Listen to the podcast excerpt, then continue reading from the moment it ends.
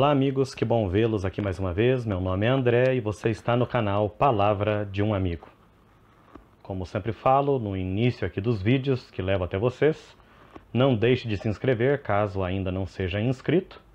Ative o sininho de notificações para você receber sempre as notificações do YouTube para as novas publicações. Assista os vídeos até o fim e compartilhe com os amigos.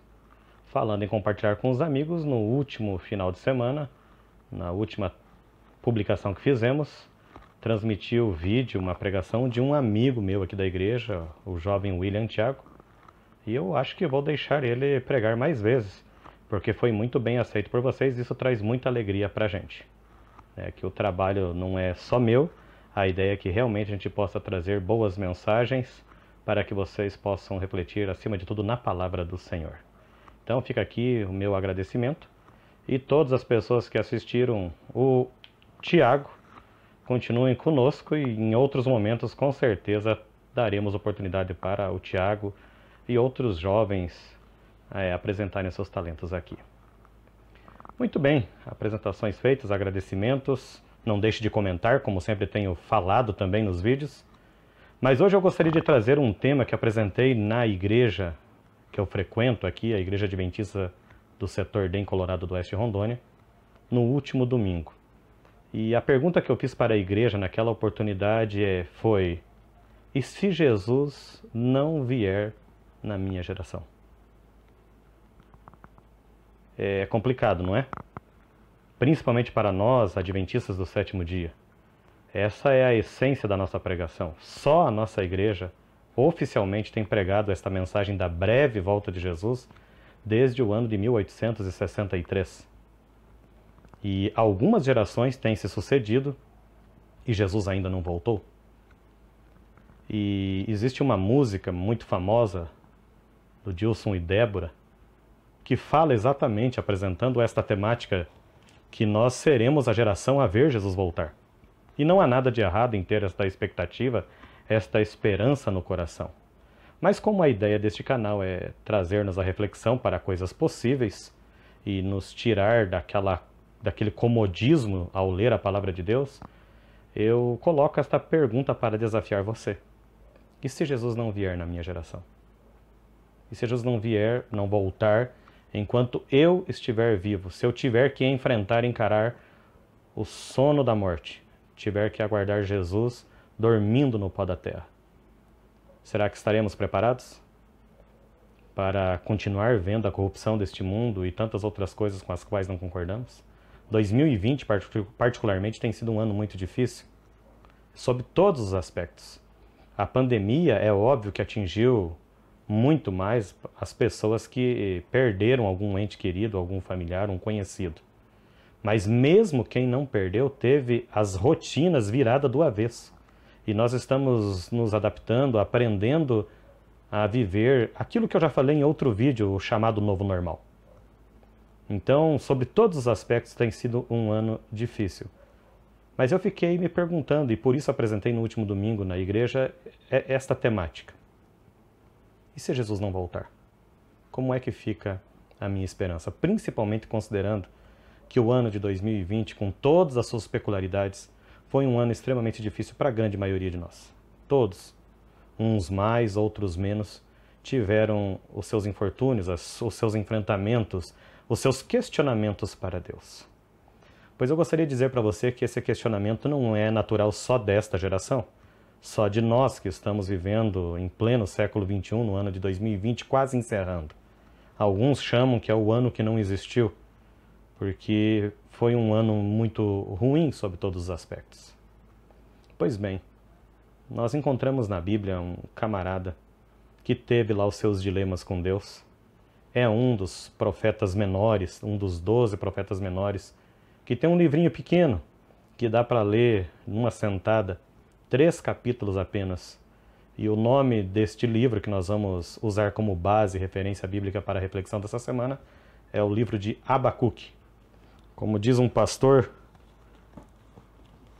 da nossa igreja, Abacuque é fácil de achar na Bíblia. Você pega a tua Bíblia e pega aquele pedacinho dela ali que não tem muito sinal de manuseio, aquele que está mais limpo, é por ali que você vai encontrar esse livro. É, a gente não costuma ouvir muitas pregações de Abacuque. E eu, antes de fazer algumas leituras dos três capítulos, nós não vamos ler os três capítulos todos, mas vamos ler alguns trechos desses capítulos, eu gostaria de contextualizar um pouco para você a situação de Abacuque. Abacuque, dos doze profetas menores, é o único profeta pré-exílio, ou seja, ele teve a sua mensagem, o seu livro, o que ele escreveu, inspirado pelo Espírito Santo de Deus, antes do exílio do povo para a Babilônia, antes de serem levados como cativeiro, em cativeiro para a Babilônia. Então, o reino de Judá ainda existia. Este é o contexto e o cenário do que Abacuque escreveu. Todos os outros têm mensagens pós-exílio, estavam no exílio ou pós-exílio, os outros profetas menores. E os profetas maiores falaram do antes, o durante ou depois de Babilônia, como Jeremias, Ezequiel, Isaías. Mas esta era a condição de Abacuque. Mas, ao contrário dos profetas do exílio ou pós-exílio, é, Abacuque ele não traz ademoestações, puxões de orelha, não necessariamente. Ele começa com uma indagação, algumas indagações. Eu gostaria de ler algumas dessas queixas dele para Deus junto com você. E isso está no capítulo 1 do livro de Abacuque. Nós vamos ler os quatro versos iniciais só para a gente sentir e entender como é que era o questionamento de Abacuque para Deus, lembrando que ele está conversando, perguntando, questionando a Deus num cenário em que o reino de Judá ainda existia, ainda era o reino da descendência de Davi, aquela coisa arada toda. Então eu leio assim aqui na minha Bíblia, capítulo 1 de Abacuque, a partir do verso 1. Sentença revelada ao profeta Abacuque. E o verso 2 começa. Até quando, Senhor, clamarei eu e tu não me escutarás? Gritar-te-ei violência e não salvarás? Por que me mostras a iniquidade e me fazes ver a opressão? Pois a destruição e a violência estão diante de mim. Há contendas e o litígio se suscita.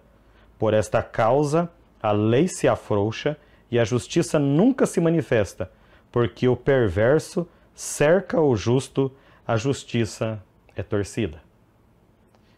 É óbvio que o linguajar não é tão comum para os nossos dias, mas para você que está minimamente habituado com a leitura bíblica, parece que nós estamos lendo uma reportagem dos dias atuais da tua cidade, seja ela qual for onde você mora e está assistindo esse vídeo agora. Não parece que o profeta Abacuque está fazendo uma queixa do ano de 2020 com todos os seus problemas? Violência, e não me salvarás. Por que me mostras a iniquidade e me fazes ver a opressão? Você já tentou assistir um jornal nesses últimos dias? Para ver qual é o tipo de assunto que predomina? Pois a destruição e a violência estão diante de mim, há contendas e o litígio sempre presente. Por esta causa a lei se afrouxa e a justiça nunca se manifesta, porque o perverso cerca o justo a justiça é torcida. Muito similar aos enfrentamentos que temos em sociedade nos dias de hoje, na nossa realidade, seja onde for que você more, aqui no Brasil ou fora. Esta é a realidade que nós temos dos nossos governantes, das nossas autoridades, e embora a Bíblia peça e nos orienta a orar por elas, parece que não tem sido suficiente. Eles continuam corruptos, afrouxando a lei, eu não sei você, mas eu, ao ler esses versos de Abacuque, parece que estamos lendo um verso extremamente atual. Mas lembre-se, Abacuque estava vivendo ainda na realidade do pré-exílio, Judá ainda existia como reino, e ele estava questionando Deus. E Deus deu uma resposta meio atravessada para Abacuque. Eu não sei se você já teve uma resposta meio atravessada de Deus aos seus questionamentos e talvez você vá se encontrar um pouquinho, se identificar com Abacuque, no sentimento que com certeza ele teve a hora que Deus respondeu sobre os questionamentos, os problemas que ele via na nação de Judá. E começa do verso 5 em diante, no mesmo capítulo 1. E eu gostaria de ler mais ainda esses versos contigo. Vede entre as nações, olhai, maravilhai-vos e desvanecei, porque realizo em vossos dias obra tal que vós não crereis quando vos for contado. Eu brinquei no sermão de domingo que apresentei para a igreja que Deus é meio irônico aqui. Você tem um servo, um profeta, um servo de Deus, fazendo um questionamento legítimo sobre os problemas que a sua nação estava enfrentando, e ele fazendo essa queixa para quem, se, quem deve ser feita a queixa. Fazendo a queixa para Deus, e Deus começa respondendo em tom de brincadeira. Oh, olhe ao redor, vocês vão se maravilhar, porque a obra que eu vou realizar vocês não vão acreditar. E que obra é essa? Pois começa Deus apresentando a obra que ele vai apresentar para os judeus a partir do verso 6 do capítulo 1 de Abacuque. Pois eis que suscito os caldeus, ou babilônicos, como também são conhecidos na Bíblia, nação amarga e impetuosa, que marcham pela largura da terra para apoderar-se de moradas que não são suas. Eles são pavorosos e terríveis e criam eles mesmos o seu direito e a sua dignidade. Os seus cavalos são mais ligeiros do que os leopardos, mais ferozes do que os lobos ao anoitecer, são os seus cavaleiros que se espalham por toda parte. Sim, os seus cavaleiros chegam de longe, voam como águia que se precipita a devorar. Em eles todos vêm para fazer violência. O seu rosto suspira por seguir avante. Eles reúnem os cativos como areia. Eles escarnecem dos reis. Os príncipes são objeto do seu riso. Riem-se de todas as fortalezas, porque amontoando terra as tomam. Então passam como passa o vento e seguem. Fazem-se culpados estes cujo poder é o seu Deus. Você consegue imaginar a cena? Imagine aí, você questionando Deus, algumas coisas que você não concorda, quem sabe na sua igreja, algumas coisas que você não concorda na sua cidade, algumas coisas que você não concorda na condução da justiça, da política do seu país. Você apresenta a sua queixa para Deus e Deus vem com essa. Olha, você acha que está ruim?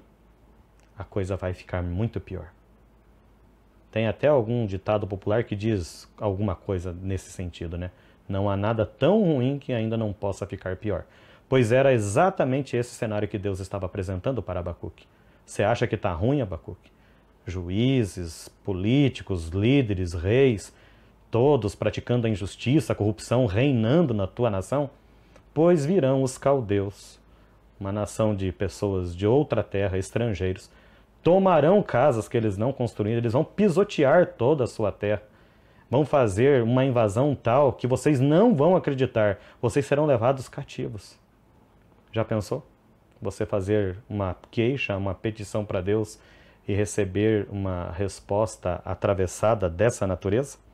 E o que nós vemos na sequência do capítulo 1 de Abacuque é que Abacuque faz aquilo que nós, como seres humanos e dependentes do amor e da misericórdia de Deus, temos que fazer. Ele intercede a Deus. Ele entendeu que a coisa estava ficando meio séria, que a queixa dele, apesar de legítima, estava vindo meio atrasada, porque Deus, há muitos anos, há décadas, estava admoestando o povo para que se arrependesse e isso não estava acontecendo. Então ele intercede. E quando a gente intercede a Deus depois de receber uma resposta atravessada, o que é que eu e você esperamos? Que pela misericórdia de Deus, ele desta vez nos dê uma resposta mais clara, uma resposta que nos dê esperança. E olha só como é que começa o capítulo 2 de Abacuque. Começa com uma fala do próprio Abacuque. Por-me-ei na minha torre de vigia, colocar-me-ei sobre a fortaleza e vigiarei para ver o que Deus me dirá e que resposta eu terei da minha queixa. Esta é uma parte muito bonita da gente salientar deste diálogo, desse enfrentamento de Abacuque com Deus. Ele não desistiu. Não é porque a resposta veio atravessada, não é porque as notícias não eram as esperadas, as melhores, as desejadas, que ele desistiu do seu embate com Deus. Ele apresentou novamente a sua petição, ele usou seus argumentos, e você pode ler isto nos versos do capítulo 1 que nós não lemos aqui neste vídeo, mas estão aí na sua Bíblia para você refletir. E ele começa então o capítulo 2 dizendo: Vou me pôr, vou sentar-me lá na torre de vigia e vou esperar. Ou seja, num cenário onde eu possa contemplar toda a cidade, todo lugar onde eu moro, eu vou esperar para ver qual vai ser a resposta de Deus. E Deus responde. Mas Deus responde do jeito de Deus. Aquele jeito que a gente não gosta, um jeito que meio é escuro, que a gente tem que ficar interpretando, buscando ali, acolá. Nós nos acostumamos com respostas diretas, mas nem sempre Deus se pronuncia desse jeito. E olha como foi a resposta que Deus começou a apresentar para Abacuque. O Senhor me respondeu e disse, capítulo 2, verso 2 de Abacuque: Escreve a visão, grava-a sobre tábuas, para que a possa ler até quem passa correndo. Porque a visão ainda está para cumprir-se no tempo determinado, mas se apressa para o fim e não falhará. Se tardar, espera-o, porque certamente virá, não tardará. Eis o soberbo, sua alma não é reta nele, mas o justo viverá pela sua fé. Você conseguiu ver a resposta de Deus? Ela está clara, nítida, limpa para você? Olha só o que, que Deus fala. Escreve a visão, grava-a sobre tábuas para que a possa ler até quem passa correndo. E eu não consigo imaginar nada maior ou melhor para colocar numa linguagem que a gente compreenda melhor nos nossos dias do que um outdoor. Aqueles grandes outdoors que tem nas estradas, você está correndo, quem sabe, com seu carro acima de 100, 120 km por hora, mas o outdoor é de um tamanho ideal que mesmo você correndo dentro de um veículo, você consegue ler e observar as informações. É algo mais ou menos dessa espécie, dessa natureza que Deus está pedindo para Abacuque colocar. Escreve em letras bem grandes para que até quem passe correndo possa ler. Escreve a visão. Mas qual visão? Pasme, se você ler o resto do capítulo 2, você não vai encontrar a visão. E aí Deus vem com mais uma sacada extremamente irônica, mas necessária, inclusive nos nossos dias. O justo vai viver pela fé. E se você lembrar de fé, a definição de fé lá de Hebreus capítulo 11, verso 1, fé é a firme convicção de coisas que se não vêm e a certeza de coisas que se esperam. O justo viverá pela fé. Este verso é repetido outras três vezes no Novo Testamento pelo apóstolo Paulo. Mas aqui é apresentado por Abacuque. E o viver pela fé que a Bíblia apresenta aqui, nesse pequeno livro, ainda no Antigo Testamento, é exatamente acreditar na visão que será dada. Mas vamos prestar atenção em alguns elementos de que visão é que Deus estava falando para Abacuque. Onde é que está esta visão, já que não está no livro de Abacuque? O Senhor me respondeu e disse: Escreve a visão, grava-a sobre tábuas, para que possa ler até quem passa correndo, porque a visão ainda está para cumprir-se no tempo determinado, mas se apressa para o fim e não falhará se tarda a espera, porque certamente virá, não tardará. Existe uma visão que tem os elementos muito parecidos com esses termos usados por Deus ao responder a Abacuque. No capítulo 8 do pequeno livro de Daniel, nós temos uma visão que na sua Bíblia provavelmente está com o seguinte título: A visão sobre um carneiro e um bode. Esta visão apresenta o enfrentamento entre o carneiro e o bode, para nós que somos adventistas tem ainda um significado especial, Pois é nessa visão, no livro de Daniel, capítulo 8, o verso 14, mais propriamente dito, que nós temos um verso que é fundamental para a doutrina que nós, como adventistas do sétimo dia, defendemos. E ele me disse: até duas mil e trezentas tardes e manhãs, e o santuário será purificado. Então, após o enfrentamento do bode e do carneiro, o anjo que estava apresentando essa visão para Daniel vem com essa sentença. E eu gostaria de ler com você, a partir do verso 15 do capítulo 8 de Daniel, qual foi a reação dele após todas essas notícias. Havendo eu, Daniel, tido a visão, procurei entendê-la, e eis que se me apresentou diante um com aparência de homem, e ouvi uma voz de homem de entre as margens do Ulai, a qual gritou e disse: Gabriel, dá a entender a este a visão. Veio, pois, para perto de onde eu estava. Ao chegar ele, fiquei amedrontado e prostrei-me com o rosto em terra. Mas ele me disse: Entende, filho do homem, pois esta visão se refere ao tempo do fim. Falava ele comigo quando caí, sem sentido, o rosto em terra. Ele, porém, tocou e me pôs em pé no lugar onde eu me achava, e disse: Eis que te farei saber o que há de acontecer no último tempo da ira, porque esta visão se refere ao tempo determinado do fim. Alguns teólogos, e eu não posso afirmar aqui que são todos, mas muitos entendem que a visão não publicada, não descrita por Deus na conversa com Abacuque, e por isso dele afirmar, Deus afirmar para Abacuque, o justo viverá pela fé, confie, acredite em mim.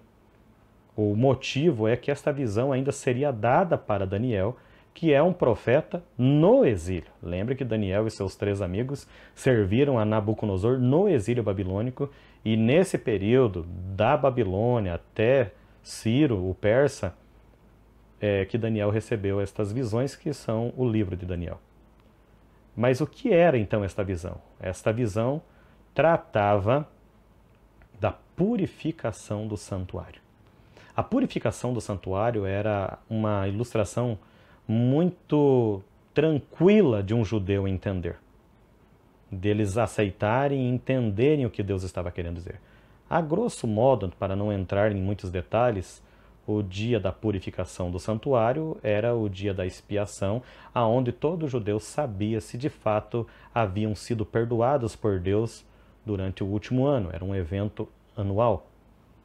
Então eles descobriam isso, se havia aceitação de Deus e começavam um ano zerados, todos confiando nos méritos do Cristo que ainda viria morrer por eles.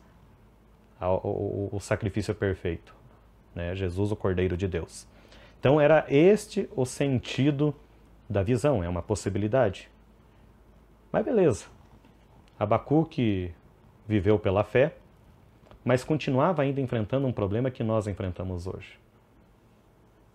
Se Jesus não vir na minha geração, como manter esse o justo viverá pela fé? Qual é o segredo?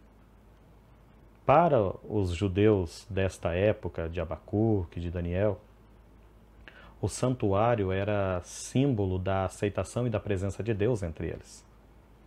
E há um momento no Antigo Testamento, mais propriamente dito no livro dos Salmos, que eu também gostaria de ler algumas coisinhas com vocês no capítulo 73. Você vai ver a indignação de um outro homem de Deus.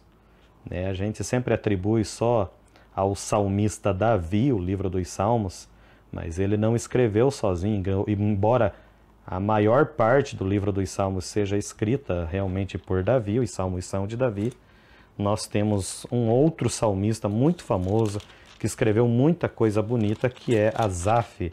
Ele era líder da música no templo, no tabernáculo, antes, depois no templo que foi construído pelo filho de Davi, Salomão. E olha só o que, que Asaf começa dizendo alguns anos antes de Abacuque. Para você ter uma ideia que as queixas que nós vamos ver de Asaf aqui e que já vimos de Abacuque não são novas. Capítulo 73 do livro de Salmos, Salmo de Asaf, começa assim: Com efeito, Deus é bom para com Israel, para com os de coração limpo. Essa era a crença que ele tinha. E aí ele começa: Quanto a mim, porém, Quase me resvalaram os pés. Pouco faltou para que se desviassem os meus passos, pois eu invejava os arrogantes, ao ver a prosperidade dos perversos. Para eles não há preocupações, o seu corpo é sadio, nédio, não partilham das canseiras dos mortais, nem são afligidos como os outros homens. Daí a soberba que os cinge como um colar e a violência que os envolve como manto. Os olhos saltam-lhes da gordura, do coração brotam-lhes fantasias, motejam e falam maliciosamente, da opressão falam com altivez. Contra os céus desandam a boca, e a sua língua percorre a terra. Por isso o seu povo se volta para eles e os tem por fonte de que bebe a largos. E diz: Como sabe Deus? Acaso há conhecimento no Altíssimo? Eis que são estes os ímpios e sempre tranquilos, aumentam suas riquezas Com efeito, inutilmente conservei puro o coração e lavei as mãos na inocência, pois de contínuo sou afligido e cada manhã castigado. Se eu pensar em falar tais palavras, já aí teria traído a geração de teus filhos. Em só refletir para compreender isso, achei muito pesada tarefa para mim. Mais um que parece o Abacuque, reclamando, se queixando, e parece os nossos dias. E detalhe, lembre que Asaf ele foi contemporâneo de Davi, de Salomão, supostamente um período em que o reinado ainda era legal. Né? Os, os, os, os reis eram tementes a Deus. Mas ainda assim, como é que Asaf começa apresentando a sua queixa para Deus? Os meus pés quase resvalaram. Eu servi, eu fui fiel, eu acreditei em tudo que me contaram inutilmente. É, é, esse é o desatino, o desagrado que ele está apresentando a Deus. E sempre lembrando que os salmos são canções. E canções, assim como usamos hoje, canções religiosas ou não, canções seculares, as canções têm a função de martelar uma determinada ideia na nossa cabeça. Lembra daquela música chiclete que você não consegue esquecer por nada? É exatamente esta a intenção de qualquer música, seja ela do ambiente religioso ou não. Ela tem que pegar, tem que virar moda. Então, Azap estava desejoso no seu coração que a sua queixa diante de Deus ficasse registrada. E com certeza foi muito cantada porque as pessoas, assim como nós hoje, sempre se queixaram para Deus. E Asaf está então apresentando a sua queixa, dizendo: Eu não aguento mais. O ímpio, tudo que ele bota a mão dá certo, nem doente ele fica, ele não pega nem Covid. Talvez muitos estão pensando algumas coisas assim. Poxa, eu faço tudo certinho, eu frequento uma igreja, eu sou um bom marido, um bom filho, eu, eu tenho feito o meu melhor e, e algumas coisas não têm dado certo. E Asaf, assim como nós, estava a ponto de desistir. Já não estava mais confiando em promessas como a volta de Jesus. Mas como é que ele mudou de ideia? Vamos ver na sequência o verso que eu parei, propositalmente eu parei no verso 16 do Salmo 73. Quando é que Asaf mudou de ideia? Até que entrei no santuário de Deus e atinei no fim deles. Amigos que estão conosco assistindo a reflexão até aqui, este é o segredo. É até que me encontrei no santuário, na casa de Deus, a igreja, onde a gente acredita que encontra Deus nos dias de hoje, ter um momento de devoção pessoal aí no celular, até que eu comecei a conversar com Deus e entendi qual que é o fim dos ímpios. Nesse momento da reflexão, eu gostaria de dizer uma coisa para a tua vida religiosa, para a tua vida com Deus. É preciso olhar para o retrovisor. Você que é motorista sabe muito bem da importância desse instrumento do veículo. É, embora o caminho aquilo que realmente importa é o que está à frente, o retrovisor nos permite saber se estamos acertando, não nos deixa esquecer por onde passamos e nos possibilita um comportamento melhor, um dirigir mais tranquilo. Agora olhe para a sua vida. Né? A Ellen White, autora da Igreja Adventista, autora americana, ela escreveu que nada temos do que recear quanto ao futuro, a menos que nos esqueçamos como Deus nos conduziu no passado. E este passado nós costumeiramente falamos do passado coletivo, o passado da igreja, o passado do mundo, mas eu gostaria de ser um pouco mais atrevido na reflexão com você.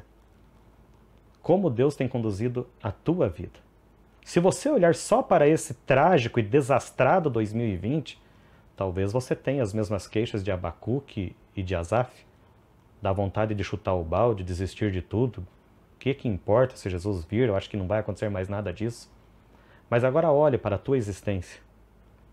Consegue lembrar pontualmente de alguns momentos que se não fosse a presença de Deus na tua vida, Ele lhe conduzindo, lhe carregando literalmente nos braços, no colo, você não estaria aonde está? na condição que está, nada temos a recear do futuro, a menos que nos esqueçamos como Deus nos conduziu no passado. Eu gosto demais dessa citação. E é exatamente isto que Abacuque fez. Se você voltar comigo lá para o capítulo 3 de Abacuque, você vai ver como é que começa a palavra de Abacuque em resposta à resposta que Deus deu. Que lá no capítulo 2 ainda, Deus fala da visão e não apresenta a visão. Daí eu fiz aquela explicação para você ali. E aí Deus fala cinco ais sobre os caldeus. Foi talvez um momento de maior tranquilidade ou de esperança para Abacuque, porque os ais eram sentenças que eram proferidas contra alguém que causou opressão. Então Deus falou: ó, Eu vou usar os caldeus para dar um puxão de orelha em vocês, aí, meu povo judeu, mas eles também vão receber as suas punições porque não vão me obedecer. Eles vão achar que estão com essa bola toda, vão se sentir muito seguros em si mesmos e eu vou derrotá-los. Tanto é que historicamente nós sabemos que eles foram dominados na sequência pelos medos e os persas. Então, Abacuque ouve do próprio Deus cinco ais sobre os caldeus, os babilônicos. E o capítulo 3, não sei como é que está o subtítulo aí na sua Bíblia, mas na minha Bíblia está a oração de Abacuque. Lembra que eu falei que o livro de Abacuque é uma conversa, um questionamento. É um homem, profeta, interpelando o seu Deus para alguma coisa que ele não está entendendo. E aí houve todo esse diálogo que nós temos comentado até aqui. E quando o homem se prostra a entender que Deus continua cuidando de si, o que nos resta é orar. Assim como ele tinha feito para entender aquela primeira resposta atravessada que ele recebeu de Deus. E aqui Abacuque profere mais uma oração. Mas eu sempre gosto de prestar atenção nos detalhes. Capítulo 3, verso 1 nos diz: Oração do profeta Abacuque sob a forma de canto. Lembra que eu falei de Asaf? O canto, o salmo é um cântico. E aqui Abacuque apresenta o capítulo 3 em forma de canto. Me atreveria a dizer, é um salmo, mais uma música. E música não é só de hoje, nos tempos bíblicos também a ideia é que ficassem na cabeça, martelando, grudando, aquela ideia da música chiclete. E aí você vai ver, nós não vamos ler todo o capítulo, senão o vídeo se estende demais, mas fica uma tarefa aí para casa para você ler o capítulo 3, você vai ver que Abacuque fez exatamente o exercício que eu propus para vocês. Em forma poética, é claro, mas ele começa a identificar ao longo da história do povo de Israel todos os momentos em que Deus abençoou, ajudou, interviu, cuidou do povo. E aí vem as palavras mais conhecidas e que talvez você já tenha ouvido do livro de Abacuque, que às vezes nem sabe que é dele, que é aquela que a gente mais conhece. Dos três capítulos que ele deixou aí, o seu legado, que o Espírito Santo permitiu a Abacuque deixar para nós, você com certeza conhece o capítulo 3 dos versos 17 em diante. E este nós vamos ler agora.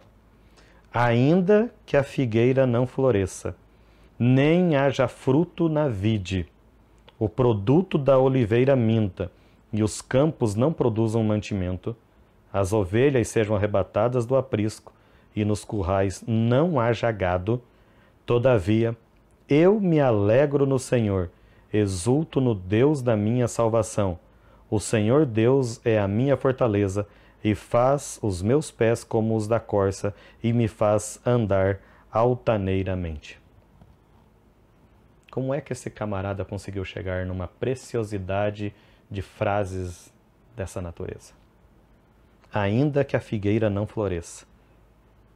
Eu pensei aqui comigo o que comparar a figueira. Aí não sei, o Brasil é muito grande, vasto, mas vamos lá. Uma fruta desejada, muito consumida pela nossa cultura, pela nossa realidade. A figueira era assim para eles. Olha só, a figueira a oliveira e o fruto da vide, figo, uva, vinho e azeite de oliva. quer coisas mais características e simbólicas para um judeu, ainda que nada disso produza, ainda que os campos não produzam alimento, e aí entra o trigo, a cevada, todos aqueles cereais dos povos antigos, as ovelhas sejam arrebatadas do aprisco, sem ovelhas, sem sacrifícios ao Senhor, que os, nos currais não haja gado. Todavia, eu me alegro no Senhor e exulto no Deus da minha salvação. Abacuque está dizendo que quando eu e você olharmos para o retrovisor da nossa existência e vermos o quão Deus tem nos abençoado, como Ele nos conduziu em todos os momentos, eu talvez vou ter a mesma condição de Abacuque e proferir as mesmas palavras. Ainda que esteja apenas vendo o desastre, a situação impossível, aquela em que não consigo nem reagir, ainda que a oliveira minta, ainda que não haja gado no campo, ainda que tudo tenha sido tomado de mim. Eu me alegro no Senhor, não em qualquer coisa. Eu me alegro no Senhor. Exulto no Deus da minha salvação. O Senhor Deus é a minha fortaleza, e é Ele que faz os meus pés como os da corça e me faz andar alter, altaneiramente, no alto, desfilando, essa é a proposta de Deus para mim e para você. Mas qual foi o segredo de Abacuque? Se Abacuque concentrasse o seu olhar apenas para todas as tragédias que ainda aconteceriam para o seu povo, lembra que eu falei que ele era, ele foi um profeta do período pré-exílio? Judá estava vivendo um mau momento, longe dos caminhos do Senhor, depois iria para o exílio babilônico 70 anos, depois teria as ordens lá dos Xerxes da vida, autorizando eles a voltar, o momento de Esdras, Neemias. Mas foi um momento muito difícil de reconstrução de muro, de cidade, nunca mais voltou a ter a importância e a imponência que já tivera. É este o cenário que estava sendo apresentado para Abacuque. E nesse momento ele pega e olha para a história toda de Israel. Israel que começou com a promessa lá para Abraão, fartiei de ti e de tua descendência uma grande nação. Israel que foi tirada do jugo da escravidão do Egito, com mão forte através do servo de Deus chamado Moisés. Israel que peregrinou pelo deserto, foi constituindo-se como nação, viveu o período dos juízes, pediu um rei, teve grandes lideranças, homens de Deus como Davi, próprio Salomão, e outros tantos reis, e vivendo um ciclo de altos e baixos, com muitas providências do céu. Chegou o momento em que Abacuque perguntou: Mas, Senhor, por que, que o ímpio prospera? Por que, que a opressão tem dominado? Por que, tudo tem dado errado? E Deus fala: Vai ficar pior, Abacuque. E não deu muitas explicações. Me lembra muito a história de Jó, Deus tem lá o seu diálogo com Satanás, o inimigo, e no final do livro aparece para fazer algumas perguntas para Jó e o abençoa novamente. Abacuque não teve todas as respostas que gostaria, como nós não temos todas as respostas que gostaríamos. Tem coisas que é difícil de engolir, de entender, mas nada nos fará abandonar o Deus da nossa salvação se nós olharmos para o retrovisor da nossa vida entendermos os momentos da história em que ele sempre atuou em nosso favor e vivermos pela fé. O meu apelo na reflexão dessa semana é que você possa, assim como a Abacuque nos foi orientado a viver pela fé, que eu e você possamos viver pela fé de um Deus que já conduziu a nossa vida até aqui e que, embora não entendamos muito as coisas, tenhamos nossos questionamentos, nossas dúvidas, sim. É razoável nesse cenário ter dúvidas, ainda que estejamos amedrontados, um ano acabando e um novo ano cheio de incertezas pela frente. Que eu e você, como servos do Senhor, possamos viver pela fé. E se Jesus não voltar em minha geração, poxa, vai ser triste. É uma esperança que ainda acalenta no meu coração mas não tem problema. Ele continua conduzindo a história fielmente e, a, e nós ainda exultaremos no Deus da nossa salvação. Neste momento, nós teremos uma mensagem musical que retrata um pouco dessa confiança que eu e você devemos ter no nosso Deus. Depois de ouvirmos esta canção, apresentada pela minha esposa, eu volto para orar com você.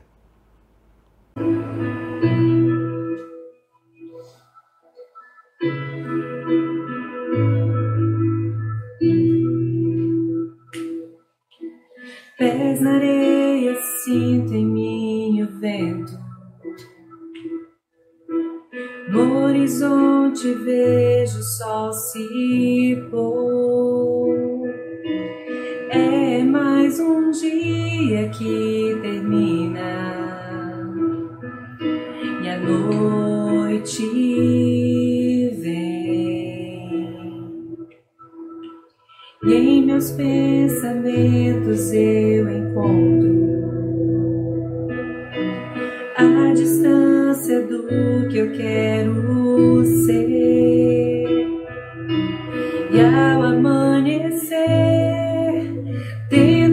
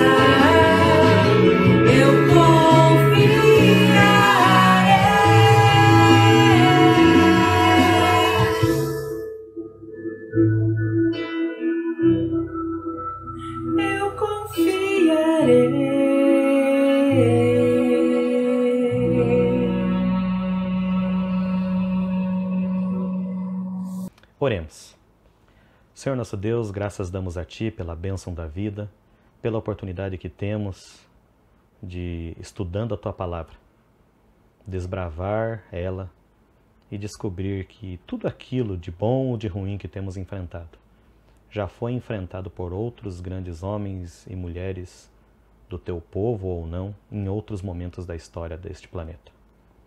E assim como o Senhor sempre foi resposta segura para todas as interrogações em todos os tempos, nós confiamos que o Senhor ainda continua sendo esta resposta segura, mesmo quando não entendemos algumas coisas que o Senhor nos traz.